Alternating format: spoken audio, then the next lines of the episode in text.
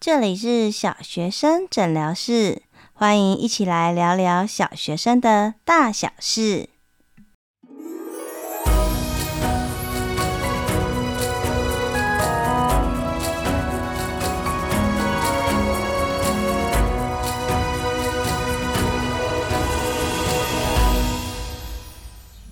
Hello，Hello，欢迎大家再次回到小学生诊疗室。上一集呢，我们谈到了，诶，怎么样带着孩子做家事？这一集呢，我们就话说从头，从细部的开始，慢慢带着大家走一遍。好，那上一集我们谈到呢，可以先从孩子自己本身有关的事情开始做。举例来说，诶，如果孩子是幼儿园，他可能需要自己回家洗洗自己的袜子。或者是呢，整理自己的书包，把里面的灰尘弹出来；或者是可以帮忙泡一下自己的书包，洗一下自己的书包，把自己的书桌、房间、被子整理好。那这就是跟他自己有关的。事实上呢，其实在孩子小时候啊，做这些事情他会觉得非常的有趣，就像是游戏一样。可是呢，慢慢的长大一点哈，因为人都是会会有惰性的嘛。刚开始啊，慢慢时间一久，他就可能会觉得有惰性，觉得麻烦，觉得不想做。那这个时候啊，我们嗯不太适合，就是直接就是强硬跟他说哦。但我们会让他去发现，如果你没有做的话，对自己的影响是什么？可能是看起来乱七八糟，哇，心情可能就不好。或是要找一项东西要找很久，那这样子的话也会浪费很多的时间。或者是这些东西我要用的时候，哇，不是东落三落，然后我可能就还要重新再去整理，又花费更多的时间。所以慢慢的你会发现，让孩子发现这个没有做的话，对自己的影响是什么哦，然后再让让他重启习惯。然后等到呢，每次做完之后，顺手放回去，就变成一个习惯。所以在过程当中，其实孩子也会学到分类。同样，全部是彩绘类的，彩色笔、蜡笔、色铅笔，诶，我们就放在同一个地方。同样，开本的绘本，我们就放在一起。同样是积木类的玩具，我们就放在一起。每次玩一玩，就把它收回去。那这过程，像我自己的孩子是幼儿园，真的要大概要半年到一年，因为他中间过程当中一定会耍赖啊，随便收一收啊，先放在那里，我还要玩，对吗？非常熟悉是吗？那你就会发现，下下一次的时候，诶，我的说明书怎么找不到了？我这个这种东西怎么没有了？妈妈帮我找。那这时候我就跟人家说，妈妈也想帮你找，可是妈妈还有别的事情要做哦。如果上一次你可以把它收好，那就太好了。那发现这这样做跟没有这样做的结果对自己的影响，那这一次你要不要再把它收好呢？下一次要找就会快很多哦。好，让他重新去看到。那当然啊，如果最后孩子还是随随便便乱放哦，可能影响到别人，诶，姐姐踩到了，或者是哦什么东西乱丢，然后不小心被丢掉了，哇，这个东西零件不见了，那下次就可能会影响妈妈再买其他玩具给你的意愿哦。好，这是一些跟自己有关的。那其他，比如说像自己进食啊，使用筷子啊、汤匙啊，吃完饭把自己的碗盘收好啊。哦，那如果大一点到小一、小二，我们就会请他顺手要把自己使用过的餐盘洗干净了。那其他在家里常见的，使用剪刀啊，使用胶水啊，折纸啊。捡东西呀，哦，或者是拆包裹啊，好，布置碗筷哦，这些也是好，自己梳头发、洗头发。那比如说自己写铅，用铅笔，使用削铅笔机，清理削铅笔机。好，再来是绑鞋带，绑成蝴蝶结，哦，帮忙搬东西，把东西分类放好，这些都是在孩子日常生活中会做到的。那刚开始呢，我通常都会妈妈先示范一次给你看，或者是让孩子自己去尝试。其实这对孩子来说，任何新奇的东西对孩子来讲都是一个体验解决困难、体验解决问题的一个专案。他就会去思考，这个我没有看过，没有人教过，我怎么样脑筋急转弯、激荡去思考我有哪些解决问题的方法。那大家可以知道，其实这个经验对孩子来讲是非常珍贵的，不是每别人都帮他做好好的，也不是呢，就是别人每次都帮帮他教好，而是诶，这东西我没有用过耶，这东西看起来是什么呢？就是让孩子在呃迷雾当中，没有做过当中去思考，然后自己去呃想办法。或用他之前学过的任何旧经验跟资源去尝试解决问题，哇，这个经验有的时候我们还要花钱到外面去，诶，做家事根本不用，诶，对不对？好，那如果是我的话，通常我就会好好的珍惜这个经验，诶，你你先试看看，那试完通常哦，如果是成功那就 OK，那如果通常是失败，哇，那太好了，对不对？好哇，失败了耶！所以刚刚这样子是不是哪里要调整呢？哦，有没有可能是别的方面呢？那也不要轻易直接告诉他答案。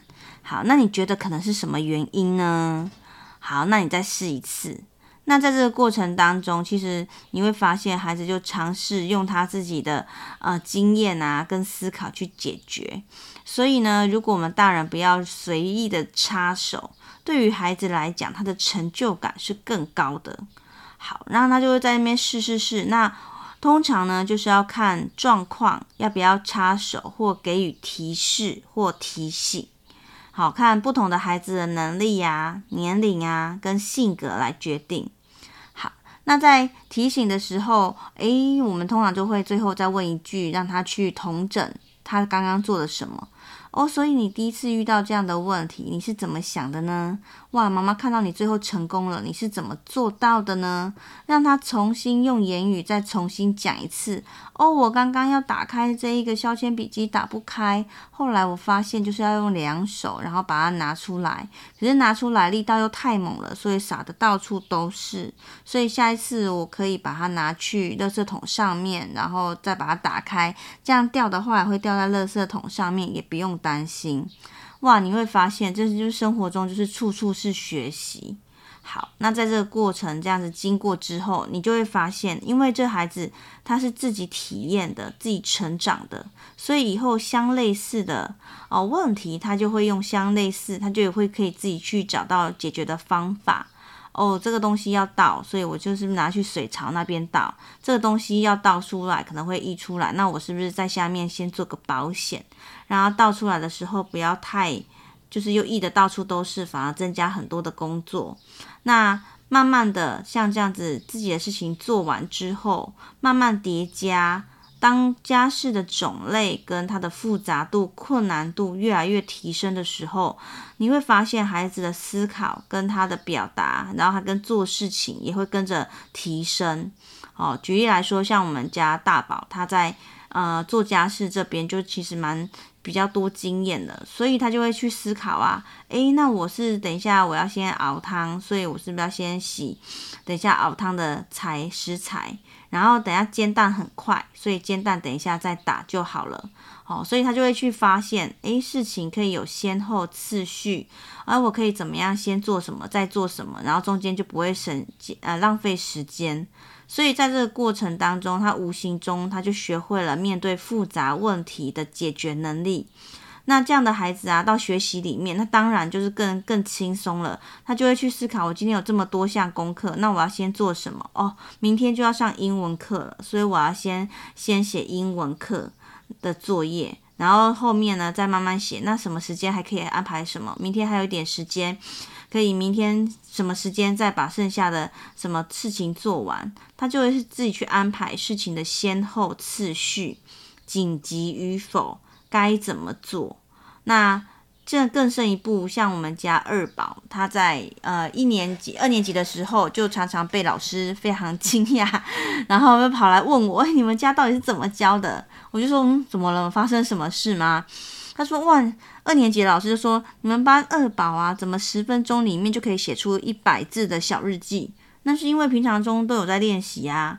那一年级老师就跑来，那时候二宝二年级，他就说：哇。”你们家的二宝怎么可以做这么好？他们去游泳，他不仅可以自己先把自己冲洗好，然后洗好头发，然后吹好之后，然后呢还要绑好，然后再去帮他的同学。结果帮完他的同学之后，再去帮其他一年级的小朋友。哇塞，你就可以知道，像这样子，这样子二宝这样做，除了他可以把自己的事情做好，你会发现他做这些事情的。呃，精致度跟细节跟效率也是很高的，所以你在这个过程当中，你会听到哇。所以二宝他洗完自己，就是他的那个泳衣一定是有拧干放在塑胶袋，他的头发一定是有擦干才去吹，吹完之后他就会去看一下哪些同学进度最慢，最需要帮忙，先去帮忙，帮完之后再去帮其他的一年级。所以他帮他除了自己的事情做完之后，他心有余力还可以去帮其他的。呃，比较学弟妹，而且他帮忙人家的效率效能也很高，所以才可以又帮同学又帮一年级，然后老师就会发现哇，太好了，就是感谢二宝这样大力的帮忙，但是他也会非常惊讶，为什么其他同学跟他落差这么大？所以。在这个过程当中啊，你会发现，像他做事情非常的敏锐迅速，其实在他头脑里面，他的思考就不太一样，他会比较进行比较复杂的思考，又因为他有动手做，所以他自己照顾自己就不是问题，还心有余力，还可以去照顾别人。这样的孩子，其实他在学习上，我们姑且不论他的成绩会怎么样，但是比如说，呃，基本的做事啊，跟先后次序啊，效能就不会太差。哦，所以像我们自己在现场观察，会发现有些孩子他的智商是没有问题的，学习能力是没有问题的，可是呢，他做事情真的太慢了，所以就整个拉垮整个学习的效率。比如找一支笔找了很久。诶，红笔呢？红笔呢？到底塞到哪里？上次写完就随便塞在书包一角。诶，考卷呢？考卷呢？考卷呢？每次考卷都乱塞。然后呢？诶，要写一个字就写得很慢。然后写一写呢，就玩一下玩具，或者是呢，诶，我要折纸，或者是把附件拆下来，就拆了老半天。那这样的话，其实他拉长的时间就拖垮了学习的效能。等到这些事情都全部做完的时候，其实孩子的呃体力呀、专注度啊也都不够了，所以他怎么可能有好的学习效果？就是会比较可惜一点。好，所以这一集呢，就推荐给大家。大家呢，不妨先让孩子先从呃日常生活中可以照顾自己啊，跟自己有关的。好，那我的建议，大概你从幼儿园就可以让他无数次的练习。